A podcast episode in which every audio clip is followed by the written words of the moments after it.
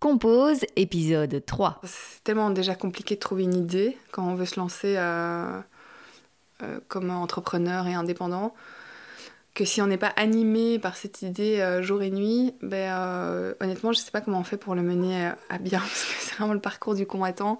Et donc c'est vrai que pour moi, chaque entrepreneur et chaque indépendant elle euh, lance d'office un projet euh, qui l'anime et qui est lié à ses valeurs. Je pense que, enfin, je, je, crois, après, je, sûrement qu'il y a des exceptions euh, qui confirment la règle, mais pour moi, c'est impossible en tant qu'entrepreneur de lancer un projet dans lequel on ne croit pas. Cette semaine, mon invité c'est Charlotte Munzer, styliste et créatrice de la marque CM by Charlotte Munzer. C'est sa passion pour le corps et le fait d'être entouré d'artistes dans sa famille qui l'a amené à étudier le stylisme à la Cambre, malgré qu'on lui ait dit d'oublier ce métier lors de son année préparatoire. Avec Charlotte, on a parlé de ses stages chez Balenciaga ou Nina Ricci, où elle a été engagée après ses études, du moment où elle a quitté la marque française pour lancer son propre projet, de la fabrication des vêtements qu'elle dessine au Liban, le pays de son papa, des valeurs éthiques et éco-responsables de sa marque. Vous allez parfois l'entendre lors de l'épisode, son adorable chien Stan avait aussi des choses à dire sur le podcast. Je vous souhaite une très belle écoute. Merci Charlotte d'être avec moi aujourd'hui sur Compose. Avec plaisir, merci à toi. On va parler de ton projet bientôt, de ton projet de stylisme, mais d'abord j'aimerais un peu revenir euh, sur ton parcours. Ça vient d'où cette passion pour le vêtement? Alors euh, ma passion du vêtement, elle vient d'abord d'une passion euh, plus pour le corps humain en général. Depuis que je suis toute petite, euh, j'ai toujours été attirée par l'anatomie. Je ne sais absolument pas expliquer pourquoi. Euh, le plus loin souvenir que j'ai euh, par rapport à ça, c'est mon, grand frère qui voulait à l'époque faire des études de kiné et qui avait un, squelette, dans sa chambre et qui analysait les différentes facettes des os. Et ça me fascinait alors que j'étais toute petite. Et je sais pas, j'ai toujours eu un attrait pour le corps humain. Et ben, d'un autre côté euh, complètement séparé à ça pour l'artisanat vraiment euh, euh, ben, l'aspect fil broderie vraiment les métiers de main qui m'a été transmis par ma maman qui était quelqu'un qui adorait l'artisanat et qui savait faire plein plein de choses de ses mains. Et du coup je pense que pour moi le stylisme c'était la façon de combiner et l'anatomie et cette passion pour l'artisanat et c'est venu comme ça en fait. Mais j'aurais pu être j'aurais pu être médecin pour le même coup parce que j'étais tellement passionnée par le corps que c'est tombé sur les stylismes mais ça aurait pu être médecin aussi. Et comment tu t'es dirigée alors vers les études de stylisme? Quel a été le, déclic qui t'a fait t'orienter vers, euh, vers ce métier-là? Euh, bah, J'ai vraiment... Euh, oui, il y a un moment où ça me... Je sais pas quel a été vraiment le truc qui m'a fait me rendre compte que c'était le stylisme qui réunissait ces deux aspects que j'aimais. mais je sais juste que j'ai toujours été fascinée par l'école de la Cambre. Ça, depuis que je suis petite aussi. Euh, alors, je sais pas qui m'en a parlé en premier, ça, je me rappelle pas. Mais je sais que depuis que je suis toute petite, je savais qu'il y avait l'école de la Cambre à Bruxelles. Euh, et pendant mon adolescence, je me suis renseignée aussi sur les autres écoles d'art et de mode euh, en Europe, donc à Londres, à Paris et tout ça. bon, après, je viens d'une famille où, du côté maternel, il y, y, a beaucoup, beaucoup de peintres et d'artistes. Donc euh, j'ai toujours pris des cours de dessin et de peinture depuis que je suis toute petite. Donc ça a toujours été une facette de ma personnalité. Euh, mais c'est vrai que j'avais ce petit truc en tête, euh, la cambre, si un jour. Mais pour moi, ça me paraissait complètement inatteignable, sachant que j'étais plutôt quelqu'un de assez studieux et qui aime bien respecter les règles et suivre assez scolaire. Et donc pour moi, Lacan, c'était vraiment une école euh, antiscolaire où il fallait vraiment se lâcher et tout ça. Donc je ne pensais pas vraiment y arriver un jour. Et du coup, comment ça s'est passé une fois que tu as commencé ces études-là? euh, ben, Ça a été à la fin des humanités. J'ai vraiment commencé à me renseigner sur ce qu'il fallait vraiment faire pour rentrer dans une école d'art. Mes parents m'avaient toujours dit qu'ils euh, seraient derrière moi. Après, eux, ma maman avait une passion pour l'artisanat, mais plutôt comme un loisir, pas vraiment professionnel. Euh, elle, elle, elle, patinait des, enfin, elle repatinait des meubles, elle faisait des gâteaux, elle faisait de la broderie. Donc elle touchait à tout, mais sans vraiment euh, en faire son métier. Euh, et du coup, elle, aucun lien dans la mode. la mode, c'est quand même un petit milieu qui paraît, qui paraît très éloigné. Si on connaît personne dedans, on a l'impression de devoir avoir des contacts pour y rentrer, que c'est un monde de requins. Mon père, il travaille complètement dans un autre domaine, donc pas du tout à avoir des contacts pour pouvoir m'aider non plus. Donc eux m'ont toujours dit, voilà, nous, on sait pas t'aider dans la mode, mais on sait te donner les conseils de parents que on pense être bien, c'est-à-dire choisir une bonne école. Euh, donc ils m'ont juste imposé de choisir une école avec un examen d'entrée, c'est la seule condition que j'avais, et aussi de pas de tant que je pouvais rester dans la filière générale de mes études, si j'avais des bons points et que ça se passait bien. Donc euh, en humanité, j'ai fait sciences maths parce que j'étais assez euh, scolaire, voilà. Et, et, ça se passait très bien. Et c'est vrai que je pouvais faire autant de cours de peinture et de dessin que je voulais, mais en dehors de l'école. Et puis après, ben, fin des aménités, il a fallu choisir un peu ce qu'on voulait faire. Et là, j'ai commencé à me renseigner ben, sur les examens d'entrée, euh, que ce soit à Anvers ou à Lacan, parce qu'on a la chance d'avoir deux bonnes écoles en Belgique, mais aussi à Londres.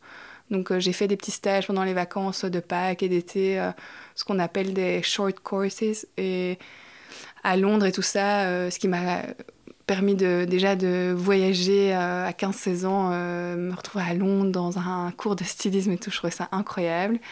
Et ça m'a confortée dans l'idée que je voulais faire ça, mais que ça allait pas être facile parce que je voyais, même à 15-16 ans, et même pendant les vacances de Pâques, un petit stage, euh, entre guillemets, euh, de rien du tout, je me rendais compte du niveau des autres et, euh, et qu'il n'y avait pas beaucoup de place. Et, et donc je me suis direct, j'ai direct compris qu'il allait falloir s'y mettre à fond ou pas du tout. Et, et que le, truc que mes parents m'avaient imposé de l'école avec un examen d'entrée, en fait, c'était pas plus mal parce qu'au moins, je n'étais pas partie pour faire mes études et puis ne pas trouver de boulot après.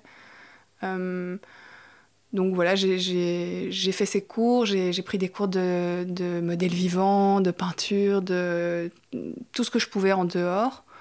Euh, je m'amusais pas forcément à faire des petites robes et des trucs comme ça, bizarrement. Je savais pas forcément très bien coudre non plus.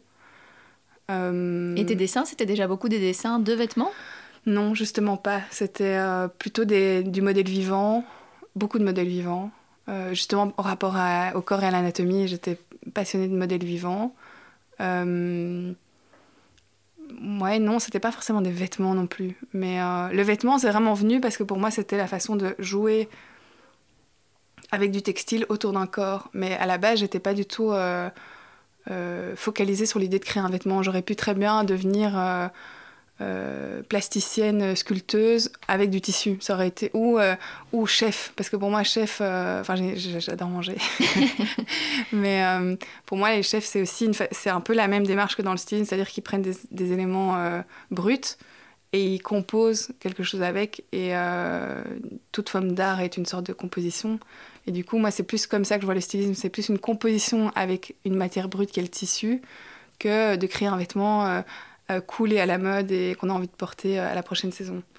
Donc c'était plus ça. Et donc dans cette, cette démarche-là et ce que je pensais du stylisme, la, la se mettait parfaitement bien euh, parce qu'eux ont une démarche très sculpturale et justement pas très vêtements, en tout cas pendant les études.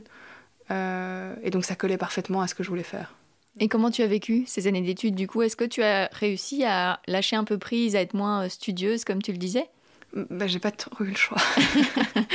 euh, déjà, j'ai passé l'examen d'entrée euh, bah, directement en sortant euh, de, de, mes humanités, où là, on m'a bien fait comprendre que j'étais un peu trop studieuse, mais que j'avais du potentiel. Donc, ils ont été assez bienveillants. Ils m'ont juste dit voilà, là j'étais dans une école avec un uniforme, limite je suis arrivée en uniforme à l'examen d'entrée.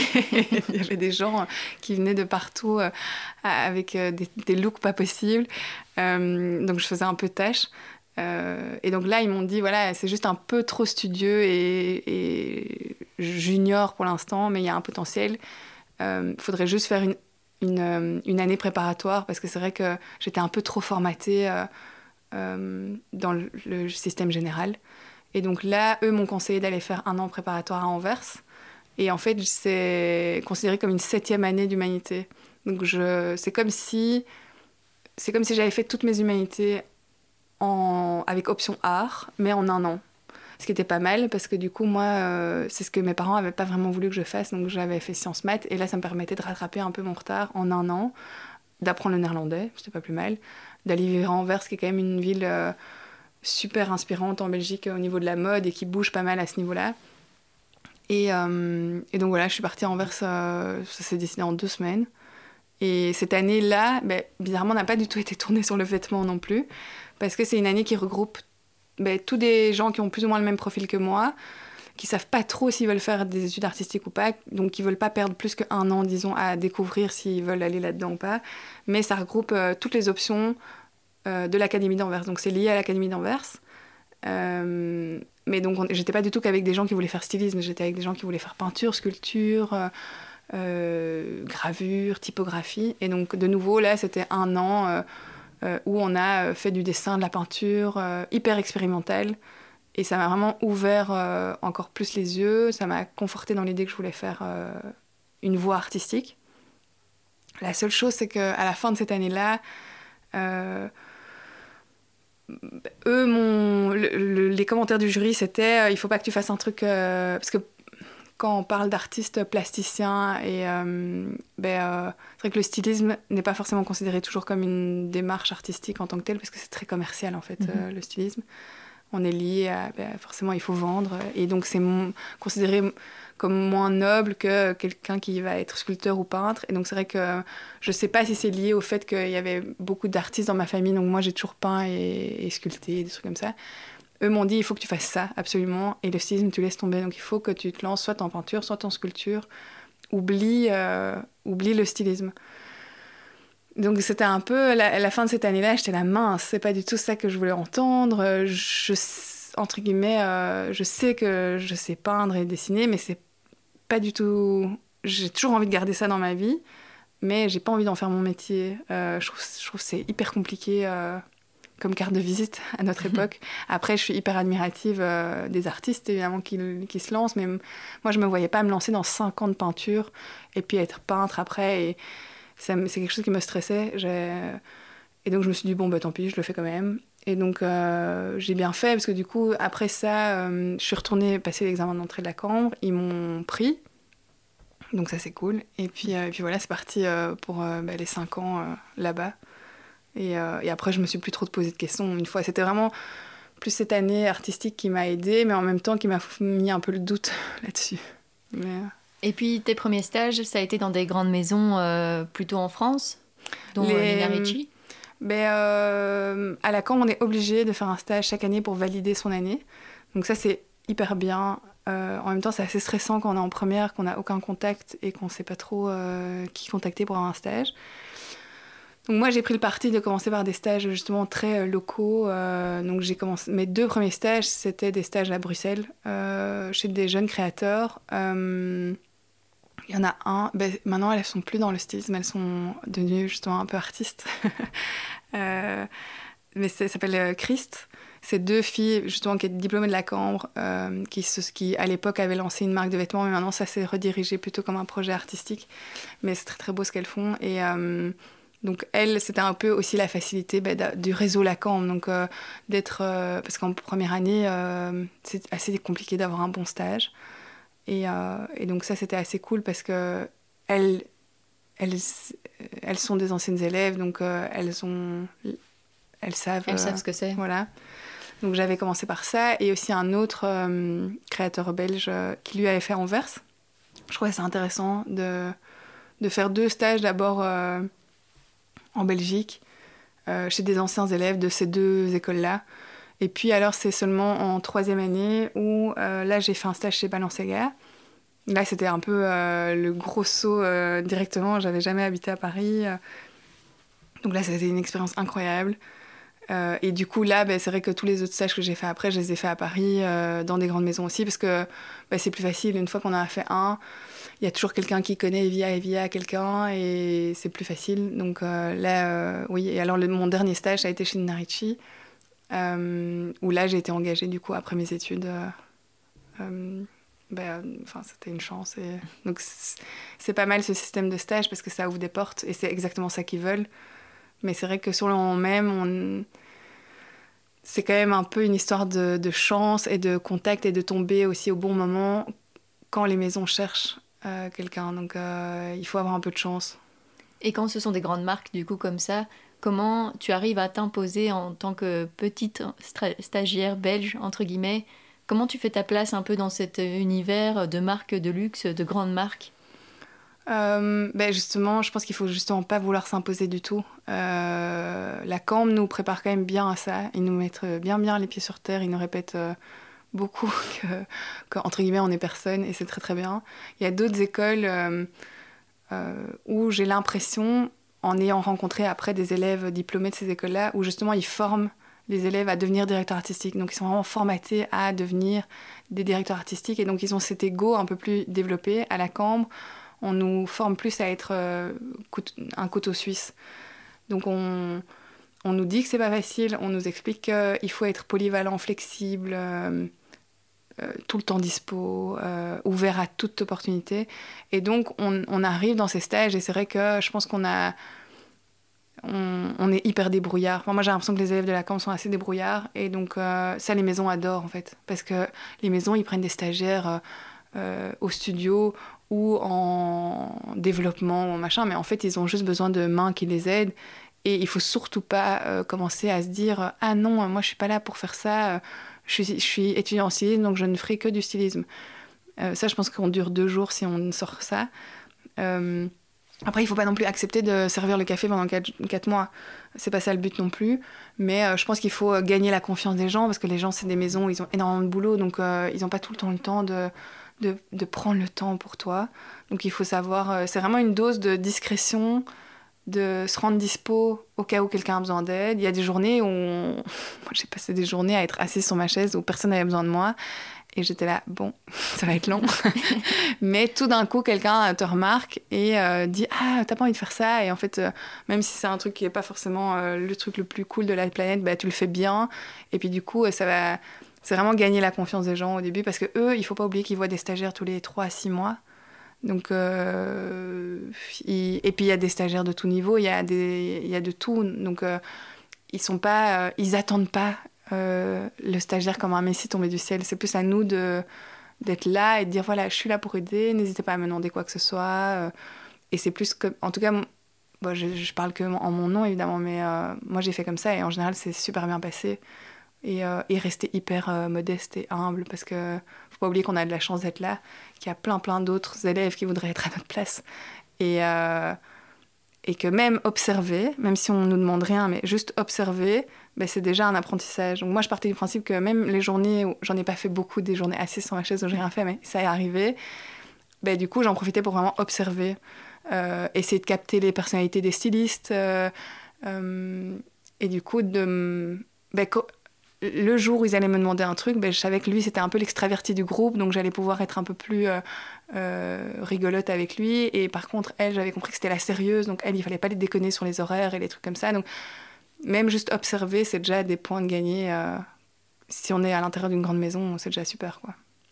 Et donc, tu le disais, après être engagé, du coup, par Nina Ricci, qu'est-ce que ça t'a fait quand on t'a dit, voilà, maintenant, tu ne seras plus stagiaire, ce sera vraiment un contrat avec une grande marque?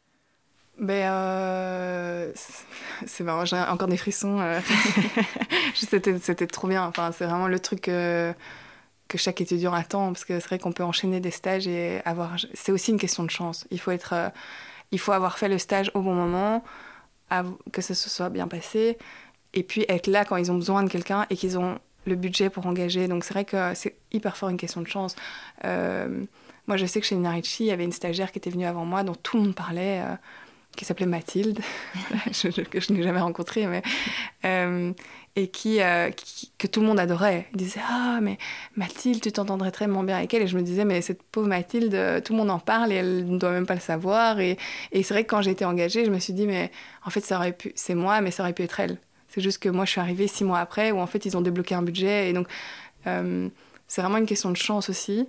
et donc, ça, j'en étais vachement consciente donc j'étais encore plus contente et je savourais encore plus le, ce qui m'arrivait. Euh, après, c'était pas non plus hyper facile à gérer parce que c'est vrai que du, du, vendredi au lundi, je suis passée de stagiaire à euh, styliste euh, junior, mais les autres stagiaires étaient toujours stagiaires. Donc mes potes de stage étaient devenus un peu, pas mes stagiaires, mais en fait les personnes que je devrais un peu driver. Donc c'est vrai que cette transition-là n'était pas facile. Après, une fois qu'on a changé de stagiaire, c'était plus facile parce que bah, c'était des nouvelles têtes et du coup, j'ai, je, c'était j'avais pas ce sentiment de ah tu veux bien faire ça s'il te plaît et, en fait ne pas me sentir légitime. Je me sentais un peu plus légitime. Mais c'est vrai que la transition, euh, j'étais hyper contente. En même temps, j'osais pas, je pouvais pas non plus exploser de joie par rapport aux autres. Euh, et puis à, avoir une espèce de petite autorité tout en restant proche euh, des stagiaires parce que il y a deux semaines j'étais encore dans leur cas. C'est vrai que oui, enfin c'est de nouveau une question de, de, modestie et de tenir sa place, je pense. Euh. Mais non, c'était un super bon souvenir.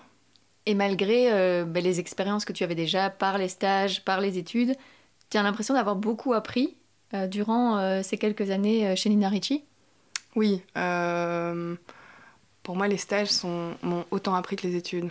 Euh, et si j'avais su ça euh, avant, ben, je pense même que j'aurais fait une année sabbatique euh, que de stage. Parce qu'il y a beaucoup d'élèves qui font ça, qui ont, en troisième année, ils ont fini leur bachelier. Avant d'attaquer le master, ils prennent un an et ils font un an de stage, deux gros stages de six mois. Parce que c'est vrai que pendant l'été, on peut faire que deux, trois mois. Donc c'est assez court. Et forcément, les stagiaires de deux, trois mois leur donnent des tâches beaucoup moins chouettes que les stagiaires qui restent six mois. Après, je dis ça, mais je sais que j'avais vraiment envie d'être diplômée euh, pas, trop, euh, pas trop tard. Donc je sais pas si. Mais je sais. Maintenant, c'est facile de dire avec du recul, je l'aurais fait. Alors, je sais mhm. pas vraiment si je l'aurais fait, mais. Euh, c'est pour moi, en fait, on apprend limite plus en stage que pendant ses études. Ces études, on apprend sur soi-même, de développer sa boîte à outils créative, de qui on est en tant que styliste, et encore parce qu'on doit, on a quand même envie de plaire aux profs, donc on se moi, je sais que pendant mes études, je me demandais beaucoup moins qui je suis en tant que styliste que maintenant que j'ai mon projet à moi, évidemment. J'avais plutôt envie d'avoir mon côté scolaire, j'avais envie mhm. d'avoir des bons points, de réussir mon année. Et, euh, et donc, euh, parfois, je, je, me disais, ah, ça, ça va leur plaire. Et je me posais même pas la question si ça me plaisait à moi. Ça, c'est pas bien non plus.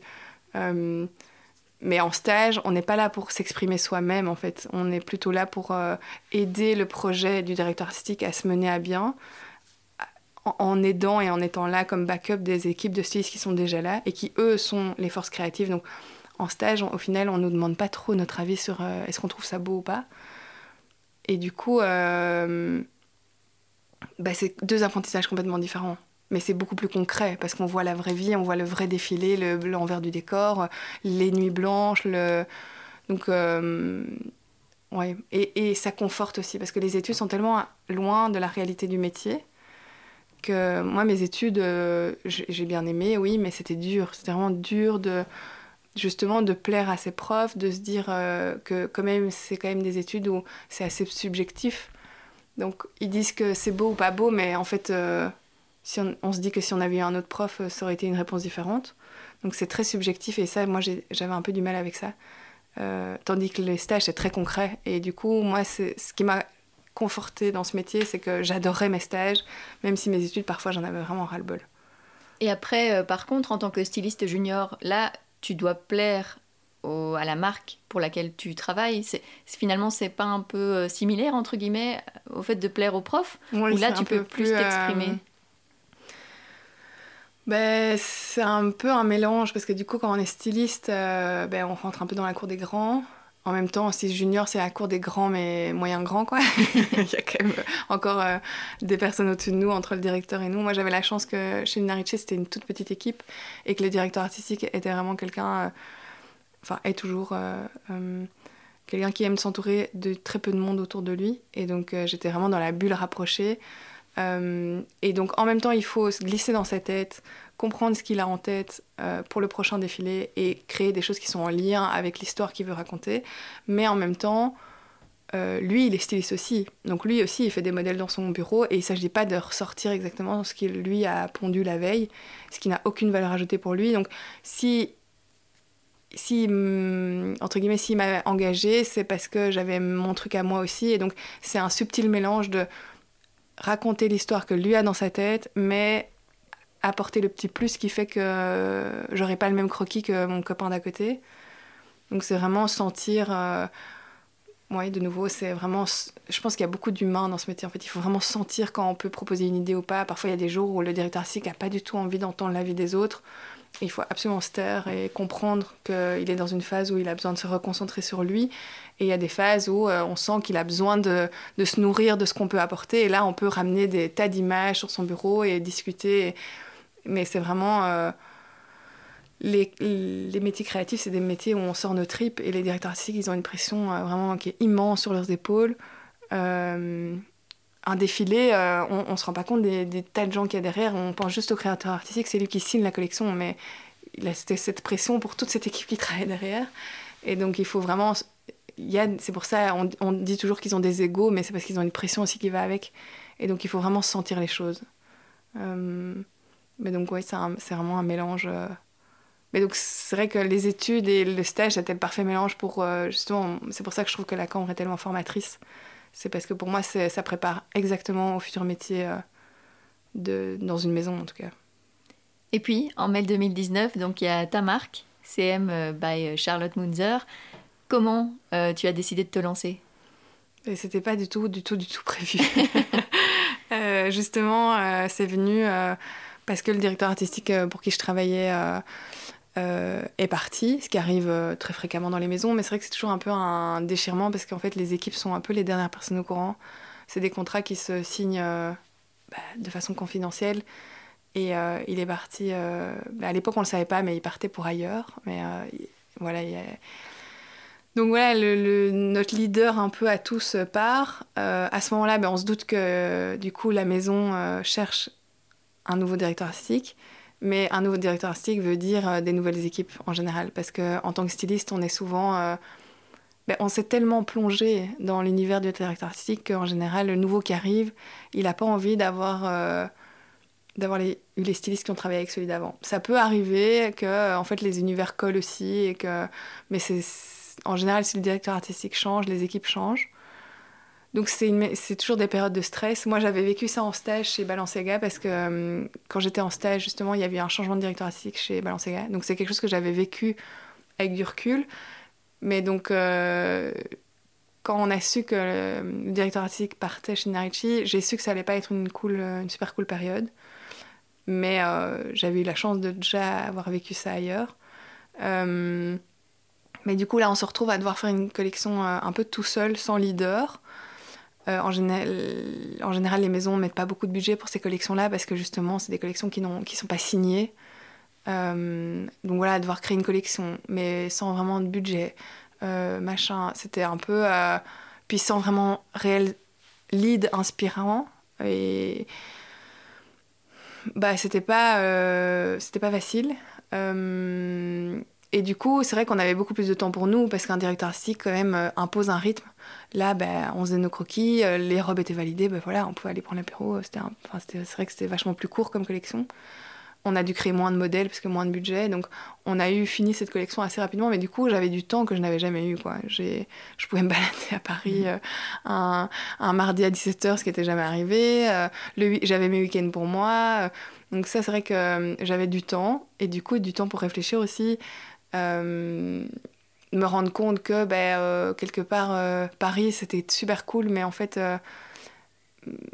il y avait une petite voix qui me disait que j'allais pas faire long feu ici non plus parce que voilà moi j'étais ben, je suis toujours en couple avec un, un, indépendant aussi qui a lancé son projet en Belgique et qui fonctionne très bien donc qui n'allait pas bouger à Paris. Donc je me suis dit bon ok combien de temps on va faire un peu nos carrières chacun de nos côtés donc c'est des questions, quand on est dans le feu de l'action, on ne se les pose pas. Donc là, les questions commencent à se poser. Puis la manière, euh, le fait de ne pas avoir de budget pour une collection, je me disais, euh, en fait, moi, sans directeur artistique, j'ai pas cette espèce de flamme euh, qui m'anime. Et, et, du coup, c'est un peu comme ça où, pour contrer le fait qu'on n'avait plus de. qu'on nous donnait pas beaucoup de budget pour acheter des beaux tissus, je me suis dit, mais pourquoi on va pas rechercher dans des, anciens stocks ce tissu-là de l'année passée, je sais qu'on l'a pas utilisé, on l'a utilisé en rose mais pas en bleu, il est trop beau, pourquoi on le ressort pas? Et euh, c'est un peu comme ça. Et puis on me disait non, mais on peut pas réutiliser des tissus que l'ancien directeur artistique a développé parce que tu comprends, il va croire que qu'on copie ce qu'il a fait alors qu'il est plus là, donc les acheteurs vont être euh, ça va ça va embrouiller tout le monde. Et puis il y a les nouveaux directeurs artistiques qui arrivent, donc euh, il faut donner une image de renouveau et pas justement d'aller rechercher dans le passé. Je dis oui, mais c'est du gaspillage. Enfin, personne sait que c'est un tissu de l'ancien directeur euh, en soi. Enfin, euh, voilà. Euh, c'est un cachemire bleu. Nous, on l'a utilisé en orange. On l'utilise en bleu. Qu'est-ce que ça peut faire? Et du coup, je comprenais pas trop ça. Et en fait, surtout, à force de vouloir faire passer cette idée, je me suis rendu compte des stocks de tissus qui dormaient et qu'on n'utilisait pas. Et donc, petit à petit, c'est vrai que cette question, je me suis dit, hum, qu'est-ce que je pourrais en faire, machin, tout. Puis j'en parle un jour à mon copain, il me dit mais ce sera jamais rentable, c'est impossible, laisse tomber. Il faut, en faisant vite des calculs, lui est très euh, commercial et cartésien et très dans les chiffres. Et il me dit mais regarde, il faut que tu vendes X robes pour que ce soit rentable, laisse tomber. Et je me suis dit mais je suis sûre qu'il y a moyen, je suis sûre qu'il y a moyen. Et puis du coup là, on était en juillet et en fait euh, il y avait euh, un renouvellement de contrat qui devait se faire pour moi et euh, où j'attendais un peu des récompenses de tout le travail que j'avais fourni. Euh, récompenses qu'on m'a pas forcément données parce qu'on m'a dit oui, tu comprends, c'est une période difficile, on change de directeur artistique, donc euh, finalement le budget qu'on avait alloué pour toi, en fait on l'a pas. Et là j'étais là, en fait ça fait six mois qu'on est tout seul, qu'on doit driver ce bateau, personne ne nous dit rien, on sait même pas qui seront nos boss en septembre je donne mon énergie comme une folle. Il y avait beaucoup de gens de l'équipe qui étaient partis. Donc je m'étais retrouvée avec euh, plein plein de trucs en plus à faire. Et je me suis dit, bon, ben, tu sais quoi, montre que tu es là, rends-toi indispensable. Euh, donc au lieu de devoir faire juste les robes, je devais faire euh, les robes, plus ça, plus ça, plus les t-shirts, plus les cuirs, plus les machins. Et, pour qu'on me dise ça à la fin, j'étais vraiment, bon, ben, vous savez quoi, si c'est comme ça, alors non. Et c'était à commencer à non. Je ah, bah non, en fait, je signe pas. Enfin, c'est comme ça. Et c'était, ah oui, mais du coup, euh, ton contrat se termine vendredi. Et j'étais là, oui, bah ok, je pars vendredi. Mais euh, on était vendredi, donc il me restait une semaine à bosser là-bas. Et j'étais là, ah oui, ok, en fait. Euh, enfin, et là, ils ont dit, oui, prends ton après-midi pour réfléchir. Il était genre 14h30. J'étais là, oui, oui, ok, je prends mon après-midi. Je, suis partie, j'étais à Gare du Nord. Et là, j'ai appelé mon mec en pleurs, genre, je pars de Paris, je redéménage en Belgique. Et t'as qu'est-ce que tu racontes? Je oui, je te jure, je pars. Euh, il me reste une semaine en gros et je dis je suis dans le train, euh, viens me chercher à la gare dans une heure et quart. Et là, euh, j'étais en larmes, en larmes, en larmes, et en même temps j'étais là, ça y est, en fait, je savais que j'allais pas rester à Paris. Maintenant c'est fait, mais qu'est-ce que je vais faire? Enfin, c'était vraiment, et j'étais, ah, bon, je peux pas revenir en arrière parce que maintenant que la décision est prise. Et puis je me disais, en plus, si c'est pour trouver un nouveau boulot, repasser des entretiens et tout, euh, ben, je vais être relancée dans un truc où je serai coincée pendant de nouveau deux, trois ans à Paris. Donc voilà, ma décision est prise, même si c'était un peu un coup de tête et un peu un coup de bluff, ben tant pis, je le fais quand même. Mais du coup, c'est vrai que j'étais là, bon, euh, je me laisse l'été, donc c'est les vacances, on est fin juillet. De toute façon, j'avais mes vacances qui étaient planifiées parce que j'avais congé chez Nina Ricci. Euh, mais en septembre, euh, il faut savoir un peu. Puis septembre euh, passe et cette idée de récupérer des tissus était toujours là. Et pendant ces vacances-là, ben, je suis retournée au Liban en vacances voir ma grand-mère un peu comme chaque été. Et là, je sais pas, je me suis dit bah, autant profiter pour faire quelques ateliers, on sait jamais. ce serait cool de, de, faire un peu des fringues ici, why not, de promouvoir l'artisanat local. Puis bah, via via, euh, bon, j'ai vu beaucoup d'ateliers horribles, mais via via, euh, j'ai trouvé un atelier qui était vraiment bien, qui avait la capacité de grandir, qui avait l'air hyper open d'apprendre de mes connaissances aussi. Parce que c'est vrai que de base, euh, c'est un atelier qui faisait des définitions assez assez bas de gamme. Et moi, j'aurais dit oui, mais moi, je voudrais travailler vraiment en définition euh, comme j'ai appris dans le luxe. Mais ils étaient tout à fait ouverts à ce que je leur explique comment je voulais faire les choses. Et puis je me suis dit, bah, tu sais quoi, j'ai quand même rien d'autre à faire. euh, bah, lançons quelques modèles. Qu'est-ce que je perds? Et donc, euh, je lance quelques modèles. Et en plus, j'avais récupéré en partant en vidant mes tiroirs, ben, j'avais deux, trois tissus euh, que les collègues disaient Ah, qui veut ça? Je vais le mettre à la poubelle. Et moi, j'étais Ah, non, non, je me ferai une jupe dedans. Donc, j'ai récupéré un peu ces deux, trois bouts de tissus euh, dans mon déménagement de Paris. Je me suis dit bah, Lançons une chemise, lançons une robe, lançons un truc. Et puis, les premiers modèles sont arrivés comme ça. Puis, je me suis dit C'est pas mal, c'est bien fait quand même. Puis, euh, le prix tient la route le tissu, il faudrait voir euh, combien je peux le négocier. Puis du coup, j'appelle mon ancienne collègue et je dis, mais tu vois les rouleaux euh, que vous n'utilisez pas et qui sont là-bas, euh, genre, est-ce qu'il y aurait moyen de les racheter? Elle était là, bah oui, je pense, pour toi, ce serait ok, on se connaît. Et donc tout s'est mis un peu comme ça en place. Et en fait, bah, au final, c'était plus facile que ce que je pensais parce que les choses se sont alignées. et la première collection est arrivée vraiment comme ça, en fait, en six mois. Donc j'ai commencé à réfléchir à ce truc en septembre. En octobre, euh, j'ai lancé un peu des modèles comme ça. Et puis, et puis en mai, la, la marque sortait. Et est-ce que tu te rendais compte du coup à ce moment-là que tu étais en train de lancer ta propre marque? Vu que tout a été assez. Ben vite, oui, parce qu'on s'en rend compte quand même, parce qu'il faut quand même investir des sous. On retombe vite à la réalité. euh, bah oui, produire une vraie collection. Les deux, trois modèles que j'ai produits, euh, ça c'était un peu de la blague, euh, c'était plus pour m'amuser. Je me suis dit, au pire, c'est moche. Et au pire, c'est beau, je les file à mes copines et, ça me fera des fringues pour cet hiver, et voilà. Mais quand il s'agit de lancer une production, ben là, il faut acheter les tissus, les envoyer là-bas. euh, ça devient directement des plus gros chiffres. Euh, ben comme j'ai perdu ma maman euh, il y a maintenant 6 ans, donc ça faisait 4 ans, ben j'avais un peu tout de côté qu'elle m'a laissé.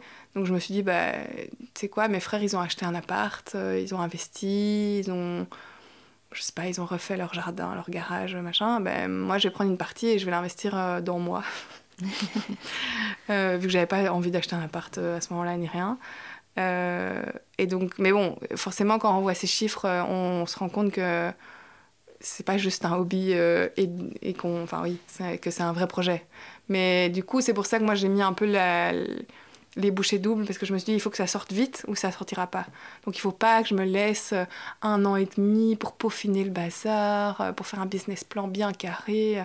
Moi, je me suis dit il faut que ça sorte soit dans six mois, soit quelqu'un d'autre va le faire parce que c'était vraiment, ça paraît hyper récent, mais il y a deux ans, on parlait beaucoup moins d'upcycling et de récupérer Mhm. des tissus. Maintenant, il y a des marques, euh, toutes les semaines sur Instagram, je vois des marques qui se lancent en récupérant des, des chutes et des stocks. Tant mieux. Mais c'est vrai qu'il y a deux ans, on n'en parlait pas trop, trop. Donc euh, je me suis dit, il faut que je le fasse vite, sinon quelqu'un d'autre va le faire. Euh, et puis au moins, comme ça, moi, je vais bosser. euh, je, savais que j'étais capable de bosser beaucoup. Et comme ça, ça va m'occuper, quoi. Et donc, j'ai j'ai contacté Jobin Design, qui est un espèce de hub de- d'entrepreneurs créa à Liège, mais ils sont aussi basés. Enfin, ils ont une, une structure aussi à Louvain-la-Neuve. Et je me suis dit, bon, ça, c'est le premier test. Je pitch mon projet. Et eux, en fait, choisissent un peu les projets qu'ils veulent. Euh, oui, non, ils te remettent un peu les pieds sur terre, genre, c'est pas du tout rentable, t'y arriveras jamais. Et eux avaient l'air tellement emballés par le projet. Ils m'ont dit, non, mais c'est génial. En plus, euh, t'as déjà tout, euh, t'as déjà le tissu, t'as déjà ton atelier, t'as déjà ça, t'as déjà ça, t'as déjà fait les prix. Bon, euh, les prix, c'était vite fait parce que moi, j'avais la TVA et tout ça, je connaissais rien du tout. Mais ils avaient l'air tellement emballés, je me suis dit, bon, eux, ils voient des gens toute la journée qui leur proposent des projets hum, multiples et variés. S'ils trouvent le mien trop bien, ben, c'est pas juste mon papa et mon copain qui me disent que c'est cool. c'est eux, justement, ils avaient tendance à dire euh, Mais t'es sûr et tout? Mais je me dis, eux, c'est vraiment des pros. Ils, ils voient que ça toute la journée, des projets de créa qui veulent se lancer. Et, et donc là, je me suis dit Bon, ben, si eux valident, j'y vais. Même si, euh, ouais. Même si au final, l'entourage était un peu plus genre T'es sûr T'es sûr? Mais voilà, donc. euh, j'ai pas trop calculé le truc, j'avoue. Ça, c'est pas très bien de dire, parce que normalement, on dit qu'il faut faire un beau business plan, un beau machin. J'avoue, j'ai pas fait tout ça. Mais justement, tu as décidé de te faire en, en- accompagner par Jobin. Donc, tu, vois, tu sentais vraiment que tu avais besoin aussi d'un peu de coaching euh, pour oser te lancer. Enfin, c'était nécessaire d'avoir euh, cet avis extérieur sur ton projet pour te lancer? Bah, toute seule, toute seule, euh, franchement, euh, le matin, euh, surtout quand. Allez, euh, un an préparatoire à Anvers, cinq ans à la Cambre, euh, avec des étés qui sont pas vraiment des étés parce qu'on les passe à Paris à bosser euh, dans des maisons. Directement après Paris, où j'ai bossé. où je- Après, je me plains pas du tout, c'était une chance, mais c'est vrai que j'étais en non-stop depuis presque 7-8 ans, en fait. Sans compter les humanités et les primaires, bon.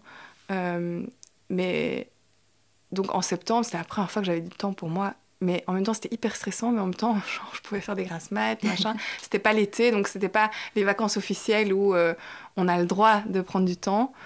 Euh, c'était la première fois où j'avais du temps alors- alors que les autres bossaient, quoi.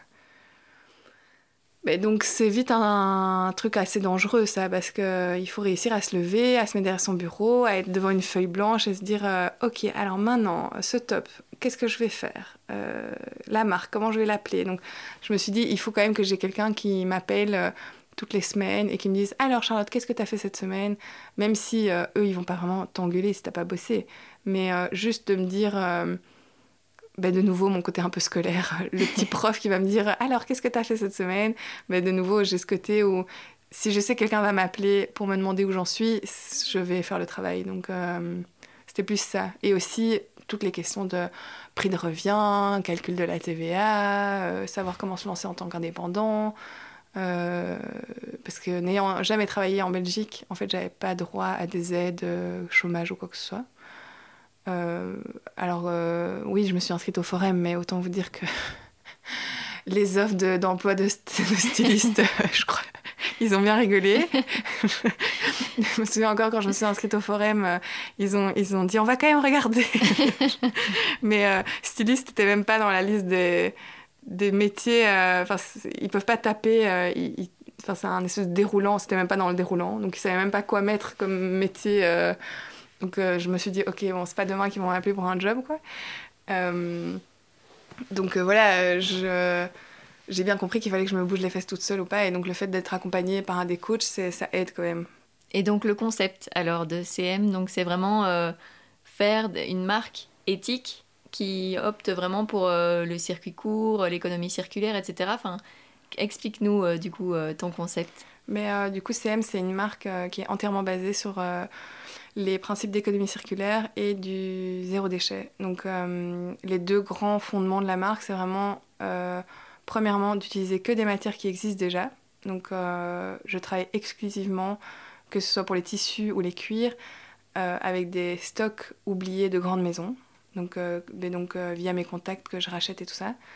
Et l'idée est d'utiliser tout ce tissu jusqu'au moindre petit bout, donc d'avoir vraiment des modèles euh, qui, euh, qui gaspillent un, minimum de tissu. Et euh, dans nos chutes, ben, on crée d'autres choses, donc des chouchous, des sacs, des, des, enfin, tout ce qu'on peut créer pour vraiment maximiser l'utilisation de ce tissu.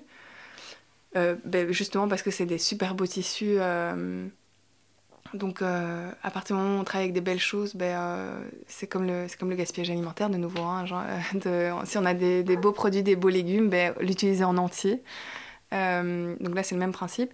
Et le second chapitre du projet, c'est euh, ben, d'aider à ma manière euh, mon deuxième pays, donc le Liban, et de prouver que ben, si même moi qui suis à moitié libanaise, mais je parle pas la langue, j'ai pas été élevée là-bas, même si j'ai été élevée dans une culture un peu ben, forcément libanaise via mon papa, ben, quand je vais là-bas, je suis considérée comme une européenne. Je suis plus considérée belge que libanaise, surtout que je ressemble à ma maman et pas à mon papa physiquement. Euh, ben, si moi j'arrivais à lancer un projet en lien avec ce pays, ben, n'importe quel Libanais euh, ou même autre, n'importe qui peut le lancer. Hein. Et ce pays a vraiment besoin qu'on euh, qu'on investisse là-bas parce qu'ils ont un savoir-faire de dingue, mais pas que dans le stylisme euh, ou dans la confection de vêtements, dans plein de secteurs. Mais c'est vrai que c'est un pays qu'on a toujours entendu parler pour des mauvaises nouvelles. Encore euh, bah, l'été dernier, euh, l'explosion au port de Beyrouth, on entend toujours parler du Liban pour des choses très très tristes, mais on ne se rend pas compte du potentiel de ce pays et qu'il en a vraiment vraiment besoin. Et donc c'était aussi un peu un espèce de pied de nez en disant euh, ok tous les Libanais c'est super d'aller faire vos, études euh, à l'étranger parce que c'est très libanais euh, d'envoyer ses enfants faire les études aux États-Unis dans des très très grandes écoles. Il faut absolument que les gens reviennent et, et apportent ces capacités au pays parce que sinon en fait tout le monde part et c'est vraiment la fuite des cerveaux et il y a des tout le monde connaît un libanais autour de soi. À chaque fois que je dis que je suis libanais ils disent ah mais j'ai un copain libanais qui travaille mais comme médecin ou comme ingénieur. C'est toujours des, des, gens très, très, très, intelligents et qui, ont, qui sont très bien placés dans des grosses structures. Mais il y a personne qui revient au Liban et donc euh, mon but c'était un peu genre les gars moi je parle pas. Euh, j'ai jamais vécu là-bas. J'ai fait un stage là-bas oui euh, parce que j'avais envie de revenir un peu aux sources. Donc j'ai fait un stage euh, pendant mes études là-bas. Mais, euh, mais si moi j'y arrive, franchement, n'importe qui peut le faire. Quoi. Et donc euh, voilà, et donc juste la, notion de zéro déchet et d'économie circulaire, ça c'est quelque chose qu'il a fallu bien expliquer parce que c'est vrai qu'ils n'en sont pas encore là là-bas. c'est pas du tout leur priorité. et donc quand j'ai expliqué à mon atelier justement ben, le niveau de finition que je voulais et qu'il fallait rien jeter, même pas le petit morceau de tissu que tout allait se réutiliser, même si je ne l'utilisais pas dans la collection juste après, il fallait le garder et l'utiliser dans la collection d'après. Euh, ça, ça a été quelque chose euh, où ils étaient là, euh, limite ils me prenaient pour une radine en fait. Ils se disaient mais c'est quoi cette meuf qui veut rien acheter? Elle, a un problème compulsif Et donc ça, maintenant, ils ont compris. Mais au début, je voyais vraiment qu'ils me prenaient pour une tarée, qu'ils voulaient rien jeter. Et mais donc c'est cool parce que petit à petit au Liban, ben, c'est toujours comme ça. Après des périodes de crise, il y a toujours un peu des, des nouveaux projets qui se lancent. Et il y a beaucoup, beaucoup de projets qui se lancent justement tournés vers plus éthique et plus écologique. Et donc c'est marrant parce qu'il y a deux ans, tout le monde me prenait pour une folle. Et maintenant, ça commence plus en plus à se développer. Et c'est important pour toi de mettre vraiment toutes ces valeurs qui te sont chères dans ton projet professionnel? Euh, Oui, bah, c'est surtout que je sais, je sais pas trop euh, comment faire autrement, dans le sens où euh, pour moi, quand on lance un. Enfin, c'est tellement déjà compliqué de trouver une idée quand on veut se lancer euh, euh, comme entrepreneur et indépendant, que si on n'est pas animé par cette idée jour et nuit, ben, honnêtement, je ne sais pas comment on fait pour le mener à bien, parce que c'est vraiment le parcours du combattant. Et donc, c'est vrai que pour moi, chaque entrepreneur et chaque indépendant elle euh, lance d'office un projet ou euh, qui l'anime et qui est lié à ses valeurs. Je pense que, enfin, je, je, crois, après, je, sûrement qu'il y a des exceptions euh, qui confirment la règle, mais pour moi, c'est impossible en tant qu'entrepreneur de lancer un projet dans lequel on ne croit pas et où on se dit, ah oui, ça c'est vraiment à l'opposé de mes valeurs, mais je suis sûre que ça va bien marcher, donc je vais le lancer. le quotidien est quand même pas évident tous les jours et donc, à mon avis, ça va. Enfin, c'est euh, impossible de faire autrement, en tout cas à mes yeux. Et, euh, et en plus, euh, je trouve que c'est c'est d'autant plus beau que de me dire que ben, ce projet, c'est moi, mais c'est aussi mes parents quelque part, parce que c'est ça, ça, la moitié, c'est ma maman, ben, avec le côté artisanat qu'elle m'a appris. Ma maman était quelqu'un qui détestait gaspiller, qui gardait ses vêtements super longtemps. Elle nous a toujours on en rigole souvent avec mes frères parce que elle nous faisait tout le temps euh, des remarques comme quoi euh, elle nous achetait des nouveaux vêtements, mais elle, elle avait ses vêtements depuis 30 ans. Euh. mais, mais à l'époque, nous, on, ne voyait pas le côté prendre soin de ses vêtements et garder les pièces le plus longtemps possible. On se disait plus, bah oui, ça se voit, t'as vu, c'est complètement ringard. on pensait plus, on répondait plutôt ça que de se dire, en fait, ce qu'elle veut nous dire, c'est qu'il faut prendre soin de ses affaires et qu'à partir du moment où on prend soin de ses vêtements et qu'ils sont de bonne qualité, on les garde longtemps. Évidemment, maintenant que j'ai un peu grandi, je me, rends compte de ce qu'elle voulait dire, mais euh, quand on a 15-16 ans, on pense pas à ça. Et, euh, et puis de l'autre côté du projet, c'est le côté ben, un peu libanais, euh, de mettre cette culture en avant. Et du coup, c'est plus mon papa. Donc c'est chouette de me dire que ce projet, ben, c'est 100% moi, mais c'est surtout aussi 50% mon papa et 50% ma maman. Et toi, justement, c'est ça que tu as envie, c'est de, de proposer aux gens des vêtements qu'ils peuvent garder sur le long terme parce que ce sont des, bonnes matières de base, mais qui sont aussi euh, uniques parce qu'ils euh, ne sont pas faits en quantité euh, astronomique comme, comme dans l'industrie en fait. Oui, tout à fait. Donc moi je m'inscris pas du tout dans une marque qui a envie d'être la marque tendance de la nouvelle saison à tout prix. évidemment que j'ai envie que les gens trouvent ça beau et à la mode et dans l'air du temps. Mais ce qui m'importe plus, c'est que chaque pièce euh, reste. Et euh, à partir du moment où je sais d'où viennent les tissus et je sais que les tissus seront beaux dans le temps, ben, moi j'ai un espèce de devoir de styliste de pas faire quelque chose de trop trop pointu et trop spécial au niveau de la coupe pour justement que cette pièce s'inscrive dans le, un maximum de saisons et qu'on puisse la ressortir dans 2-3 ans et se dire ah ben en fait euh, elle me va toujours aussi bien et, et, euh, et j'ai envie de la porter. Donc c'est vraiment ça l'idée de la marque, c'est de produire peu, mais que chaque pièce euh, trouve vraiment son propriétaire et reste dans sa garde-robe. Après évidemment que j'imagine qu'il y a des pièces qui se revendent en seconde main et tout, mais même en seconde main, qu'elle puisse trouver un nouveau propriétaire qui va la garder quelques saisons et que justement elle puisse passer de main en main, comme ça ça me plaît aussi. Euh, donc c'est vraiment une idée qui me plaît, c'est que mes vêtements euh, vont rester dans des garde-robes et ressortir de temps en temps et, euh, pas forcément être mise 50 fois en 6 mois et puis plus du tout quoi. Donc, et, et, euh, et, puis jeter, parce que ça c'est vraiment ce qui me ferait trop mal au cœur, c'est que mes vêtements finissent à la poubelle. mais bon, ça je comprends pas comment on peut jeter des vêtements, mais euh, ça c'est un autre débat. Mais évidemment, quand on voit les, marques de fast fashion et tout ça, euh, on porte le t-shirt trois fois et puis il ressemble plus à rien. Bah, franchement, à part le jeter ou faire un torchon avec, il n'y a pas d'autre option. Donc ça, c'est aussi, c'est, c'est aussi en fait montrer que ça existe des vêtements qui sont pas trop chers et qui résistent, qui résistent au temps. Parce qu'on s'est habitué à cette espèce de médiocrité en pensant que si on voulait si on voulait pouvoir s'habiller euh, avec un budget euh, pas trop énorme, eh ben, euh, c'était pas forcément de la bonne qualité, mais en fait c'est faux. C'est juste que les marques chères, en fait, elles font une marge de dingue, et les marques pas chères, elles font une marge de dingue aussi, mais c'est de la merde. Et donc c'est un peu ça aussi le projet CM, c'est montrer qu'on peut s'habiller sans claquer son loyer et euh, avoir de la qualité derrière. Et un service qui va avec aussi. Parce que ça, le service, on a, on a un peu oublié ce que c'était. Quand tu parles de service, c'est vraiment le fait que euh, voilà, tu peux retoucher le vêtement pour la personne pour que vraiment ça lui aille parfaitement. Oui, alors ça, c'est un peu le petit plus euh, des pop-up parce que je fonctionne donc sur rendez-vous au showroom, en ligne, mais aussi sous forme de pop-up. Après, évidemment, en ligne, euh, c'est plus difficile d'avoir ce rapport euh, proche au client parce que bah, c'est via un écran, donc c'est plus compliqué d'avoir ce service-là. Mais euh, j'ai un service clientèle derrière par mail et tout ça.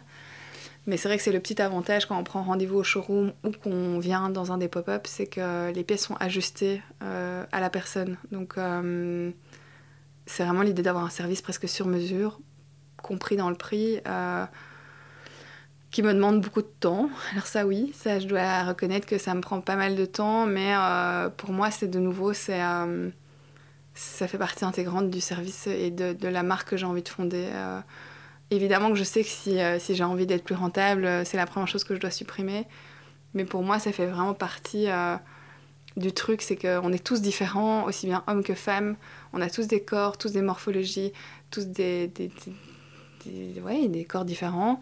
Et c'est très bien comme ça, et on pourra jamais tous être pareil. Et du coup, bah, les marques de vêtements, elles, elles s'inscrivent dans un espèce de stéréotype euh, de forme. Et donc on sait que cette marque-là, il faut être grand et mince. Cette marque-là, on peut être un peu plus rond et petit. Euh, je trouve ça un peu... Euh, moi, je voulais pas ça. Je voulais pas habiller un certain type de corps. Et donc c'est ça aussi, c'est que les retouches, ça fait partie de, de, de cette démarche de ne pas vouloir habiller un seul type de personne. Mais c'est impossible de créer un modèle, enfin si c'est possible, mais c'est super rare. La collection serait beaucoup plus petite, d'avoir un modèle magique qui va à tout le monde. Donc euh, ce système de retouche me permet euh, ben, d'ajuster euh, les pièces et que ce soit pas nous qui devions faire régime pour rentrer dans un jeans, mais plutôt le jeans qui s'adapte et qui met en valeur chaque chaque, chaque paire de jambes. ça, ça relie vraiment euh, le fait que depuis toute petite, tu as un intérêt pour le corps. Finalement, tu as trouvé comment, euh, comment mettre en place cet intérêt pour le corps dans ton, dans ton projet? Ouais, oui, c'est vrai. Enfin, j'avais jamais réfléchi à ça. j'avais jamais fait ce lien. Euh... Oui, peut-être. Je sais pas. J'avais jamais. Euh, pour moi, c'était plus Ouais, oui, sûrement, oui. Mais j'avoue, j'avais jamais réfléchi à ça comme ça. Pour moi, c'était plus le fait que bah, je suis née dans une famille de grands, je suis super grande. Euh, je. Ben voilà, je suis pas. Euh, je fais 1m78, euh, je suis pas non plus un petit bâton sans être hors norme non plus. Mais c'est vrai que j'ai des formes. Là, je suis enceinte de 8 mois, donc forcément, j'ai une forme qui est pas comme d'habitude. et c'était plus ben, euh, voilà comment, euh, comment je peux faire des pièces qui me vont à moi et aussi à euh, une copine une copine qui fait 1m50 et toute toute toute, mince. Comment je fais pour habiller elle et moi en même temps? Et c'était plus ça donc j'avais vraiment envie que toutes mes copines puissent s'acheter au moins une pièce chez moi et toutes mes copines sont différentes. Et puis c'était la même démarche pour les hommes. C'est-à-dire que j'ai quatre frères oui, à part le fait qu'ils sont tous grands, parce qu'on est tous grands dans la famille, euh, ils sont tous très différents. Et, c'est la même chose chez les hommes, en fait. Et chez les hommes, il y a encore moins d'offres que chez les femmes, dans le sens où, euh, en tant que femme, on sait les marques qui nous vont et qui ne nous vont pas. Chez les hommes, on a les marques un peu cheapos, euh, euh, voilà, on n'a qu'à tomber pile dedans, mais euh, si on sort de la norme, ben, on est direct sur le sur-mesure qui coûte un bras et il n'y a pas du tout cette espèce d'offre milieu de gamme euh, avec un service qui va avec. on tombe direct dans des prix de fou en fait. Et c'est pour ça que les hommes bah, sont peut-être moins portés parce qu'ils ont leurs pièces. Les, hommes ont, cette démarche déjà plus consciente de base, je pense. ils achètent des très belles pièces. En général, les, les, hommes qui bossent dans les, dans des bureaux, ils, se font une ou deux, deux, ou trois chemises sur mesure pour le boulot, qui sont nickel. Et euh, ils savent qu'ils doivent mettre un peu le prix, mais c'est un peu le truc quand tu commences à travailler, tu t'achètes tes belles chemises et ton beau costume, et voilà. Euh, mais il n'y a, pas, euh, a pas un truc un peu milieu de gamme avec un service et où on peut se faire un peu plaisir sans que ce soit forcément pour le boulot ou pour le week-end. Un truc un peu polyvalent. Et donc voilà, c'est oui, mais euh, c'est vrai que c'est lié à l'anatomie et au corps. J'avais pas pensé à ça. Tu es fière d'avoir créé un projet qui rassemble à la fois euh, l'inclusivité, le côté éthique, le côté environnemental, d'avoir su créer tout ça dans un projet à toi? Bah oui, évidemment, quand on en parle comme ça euh, dans une discussion, c'est hyper valorisant. Euh, après, au jour le jour, c'est vrai que je me lève pas tous les matins en me disant oh, Je suis trop fière de moi, j'ai trop assuré. Euh, euh, c'est des, petites, des petites joies du quotidien. Hein. C'est une cliente ou un client qui va envoyer un message en disant Je suis trop content de ma nouvelle pièce, merci, j'ai eu que des compliments. C'est un.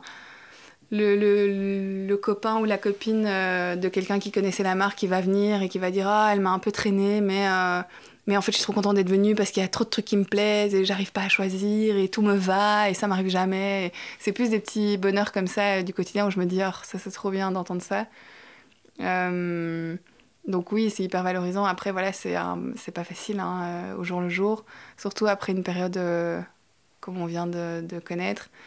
Et voilà, et c'est un peu un challenge. C'est aussi se poser les bonnes questions. À quel point j'ai envie de grandir À quelle vitesse et grandir, ça veut dire faire des choix, sacrifier certaines choses. Euh. donc voilà, là c'est un peu, euh, oui, ça fait deux ans, tout pile que la marque existe.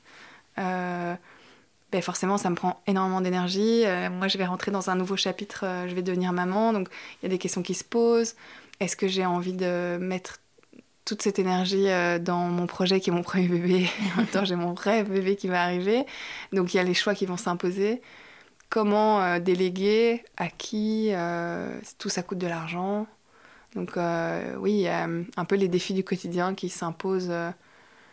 Et, voilà, mais bon, moi, j'ai pas envie de grandir trop vite. J'ai pas envie de ne pas grandir du tout. Parce que je pense que ce projet a du potentiel et peut grandir de façon saine. Mais c'est pas facile de faire les bons choix surtout quand il y a de l'argent en jeu, en fait. C'est directement ça. On a peur de se tromper, quoi.